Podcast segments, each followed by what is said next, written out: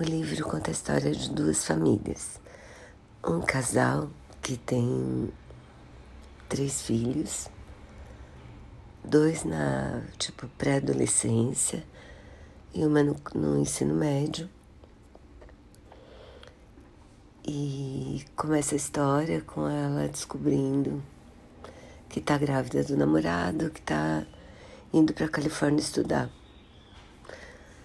O sonho dela é ir para para Harvard. Eles tinham inclusive acabado de separar porque um não queria acompanhar os estudos do, do outro. Ela é mais nova, ainda tem de acabar o ensino médio.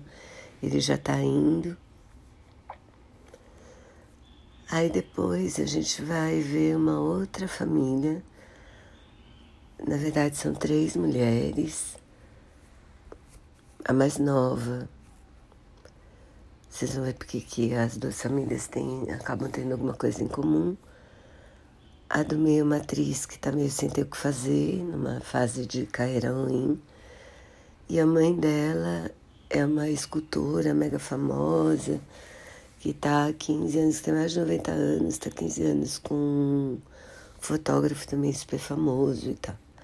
A Daniela adora, como vocês sabem, a Daniela adora é, histórias de ricos e famosos. Então nunca ninguém tem problema de dinheiro, nada. Mas eu achei uma delícia, assim, de passatempo, achei bom. Não tem grandes tragédias, o que também é bom. E sim, achei uma boa leitura de verão, isso aí. Gostei dos personagens,